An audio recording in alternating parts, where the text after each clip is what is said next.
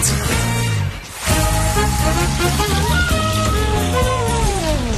Mais non, il n'y a pas de quiz. Mais Jean-François vous donne quand même les réponses à vos questions. Cube Radio. Un été pas comme les autres. Après avoir parlé de sport, on va maintenant parler de showbiz avec la belle Anaïs. Comment vas-tu, Anaïs? Allô, ça va bien, toi? Ben oui, je suis en pleine forme. C'est vendredi, après tout.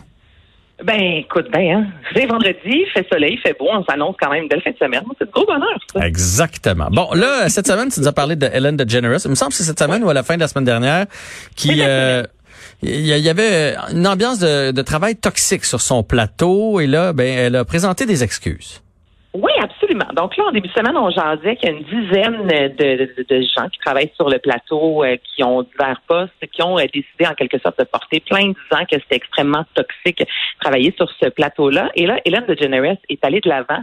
Et je trouve ça fantastique, Jean-François. J'ai l'impression qu'on est dans un que la société présentement a un certain euh, ras-le-bol de, du pouvoir et des gens justement qui profitent de pouvoir. On en a parlé, toi et moi, cette semaine, que ce soit d'allégations de violence ou encore allégations euh, d'agression sexuelle. Mhm. On veut juste des excuses. Tu sais, on veut que les gens aient de l'avant, que les babines suivent les bottines et qu'il y ait des solutions. Et c'est exactement ce que Hélène DeGeneres a fait. Donc, elle a publié une lettre dans les médias disant que dès le premier jour de l'émission, elle avait dit à toute son équipe que travaillait sur le plateau allait vraiment être bonheur, que personne n'allait jamais lever la voix, euh, que tout le monde serait traité avec respect. Et finalement, ben, l'émission a vraiment eu beaucoup de succès. Elle a dû déléguer à gauche et à droite, donc elle ne pouvait toujours être présente. Et là, elle dit, il y a des gens qui n'ont pas, euh, qui pas suivi mes directives. Alors, je m'excuse, j'en conviens que sur mon plateau, finalement, je l'ai peut-être euh, échappé. Et oui, c'est un climat toxique, donc il y a des gens qui seront remerciés. Il va y avoir évidemment une enquête qui va se faire sous peu, mais Hélène a dit euh, aller de l'avant euh, avec les gens et les encourager justement euh, à témoigner. Et je trouve ça beau. Ça fait du bien comme ça, les producteurs, les animatrices qui qui, ben, qui croient en fait en quelque sorte les victimes et qui disent écoutez, on va, on va vous aider, on va aller de l'avant, puis ceux qui ont été méchants avec vous, ben, on va les mettre à l'extérieur. Oui, tant mieux si ça change les façons de faire, parce que tu sais, crier après quelqu'un ou, jou- ou jouer au boss, c'est, ça donne pas toujours. Oui, la personne va généralement le faire parce qu'il faut garder notre emploi là, mais je suis pas certain qu'on tire le meilleur des gens dans cette euh, façon-là. Faut pas l'abuser de l'autre côté là. Tu sais, si t'es un fainéant, t'es un fainéant là, ça c'est autre chose. Mais mais une ambiance de climat toxique, je, je crois pas que ça amène ton émission, ton projet, ton entreprise à, à un, un- un step numéro 2 là. Tu sais, c'est, c'est quelque Ben chose non, qui va faire en sorte de ralentir la progression. Ben oui, tu as raison. Puis justement, Bono, cette semaine, euh, reprenait Stairway to Heaven pour remercier les, gens qui travaillaient avec lui, les roadies, qu'on appelle dans le métier, qui euh, les techniciens de scène et tout, disant ces gens-là, si ils ne sont pas là, il n'y en a pas de spectacle. Tu sais, le son sera pas bon, euh, l'éclairage ne sera pas bon, ils travaillent dans l'ombre, mais ils sont extrêmement importants. Donc, euh, que Hélène DeGeneres, comme ça, décide d'être derrière son équipe et de dire, s'ils sont pas là, ben, on n'a pas de spectacle, on n'a pas de bon show, on n'a pas un- une émission qui va aller chercher autant de codes d'écoute. Alors, on veut, euh, euh, elle veut justement être derrière eux, puis je trouve ça très bien. Oui, et ça risque de partir un mouvement. Ça va être à suivre, ça aussi. Parce que des a mi- de mouvements milieux de travail toxiques, il y en a beaucoup. Mais oui, il y a beaucoup de mouvements, mais honnêtement, je suis certain que ça a un, un lien, tout ça, premièrement. Tu sais, une dénonciation en amène une autre, ça donne du courage à plein de gens. Je crois aussi que ça a un lien avec le fait qu'on est on est un peu, on a les nerfs en boule, euh, on, on est prêt à rugir, puis on a du temps. Il y a bien des gens qui ont du temps présentement parce qu'ils sont en sont à la maison, sont en arrêt de travail. Fait que tu sais quand ça va vite, là, on dirait tu t'arrêtes pas pour faire je vais partir un mouvement, mais là, là présentement, là, tout est réuni. Puis tant mieux si ça fait changer les choses puis évoluer la, la société. Ouais, je suis très en accord avec toi. Euh, mort de Alan Parker, le réalisateur du film Pink Floyd, The Wall. Ouais, Alan Parker qui est décédé vendredi à l'âge de 76 ans, ça a été annoncé aujourd'hui euh, sur les médias sociaux. Celui-ci a réalisé entre autres Midnight Express en 1978, Mhm. film quand même qui a remporté deux Oscars, six Golden Globes, quatre BAFTA, qui est l'Oscar euh, qui ressemble un peu aux Oscars, mais finalement euh, c'est du côté en fait de l'Europe. Et c'est lui qui a réalisé en 1981 Pink Floyd The Wall, qui est devenu un film culte.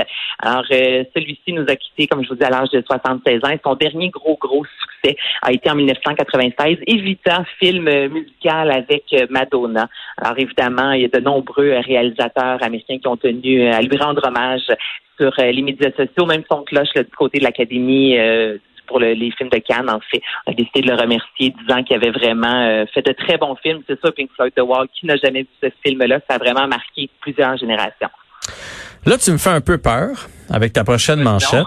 La fin pour la Casa des Papels. Tu veux dire après celles qui sont en train de tourner présentement. Là, dis-moi pas qu'ils vont nous le laisser sur la dernière parce que il y avait une non-fin là. À la...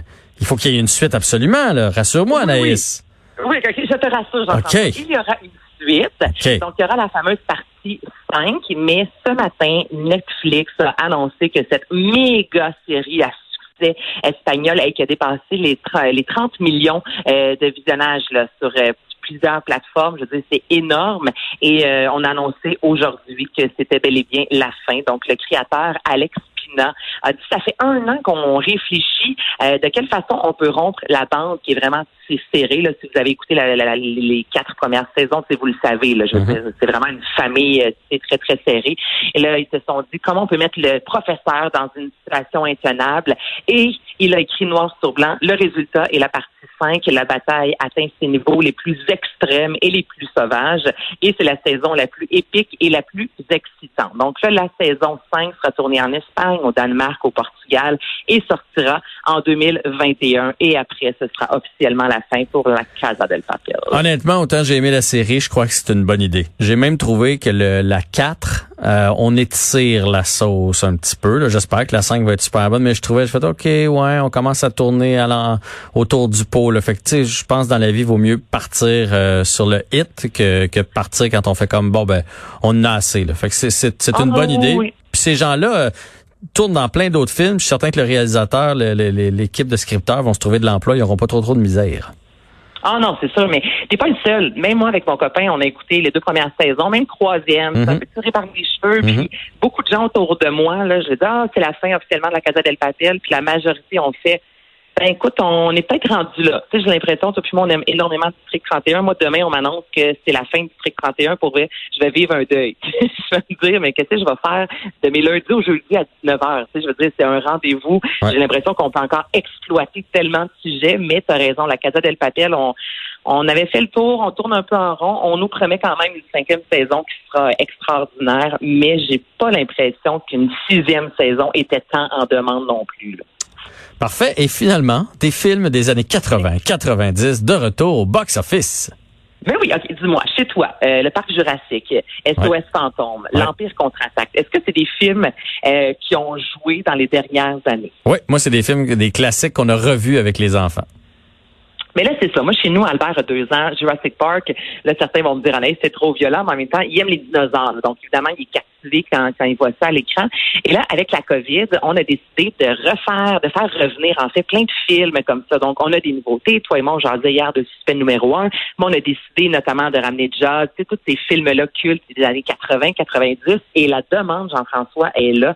Aux États-Unis, je donne un exemple, à la fin du mois de juin, Jurassic Park est allé chercher 3 millions de dollars américains, qui est énorme pour un film paru il y a tellement d'années qui revient au cinéma. Et là, je ne sais pas si on a un besoin d'être réconforté, de, de revisiter des, de nos classiques, mais les vieux films, entre guillemets, au cinéma scorent presque plus que les nouveautés. C'est incroyable quand même. Ouais, mais il y a des classiques qui se démodent pas, première des choses. Là. sais, moi, il y a des enfants que j'ai vus avec les enfants, que j'avais vus il y a longtemps, puis ils ont trouvé ça aussi bon qu'un film actuel. Il y a un paquet de monde qui les ont pas vus, ces films-là, parce qu'ils étaient trop jeunes. Puis on a un besoin, là, présentement, d'aller au cinéma, puis un besoin de hey, je vais t'emmener, viens, je vais t'emmener. T'as pas vu ça, Jurassic Park, viens, je vais t'emmener au cinéma, on va le voir, tu sais. On aime ça, faire découvrir des choses aux gens.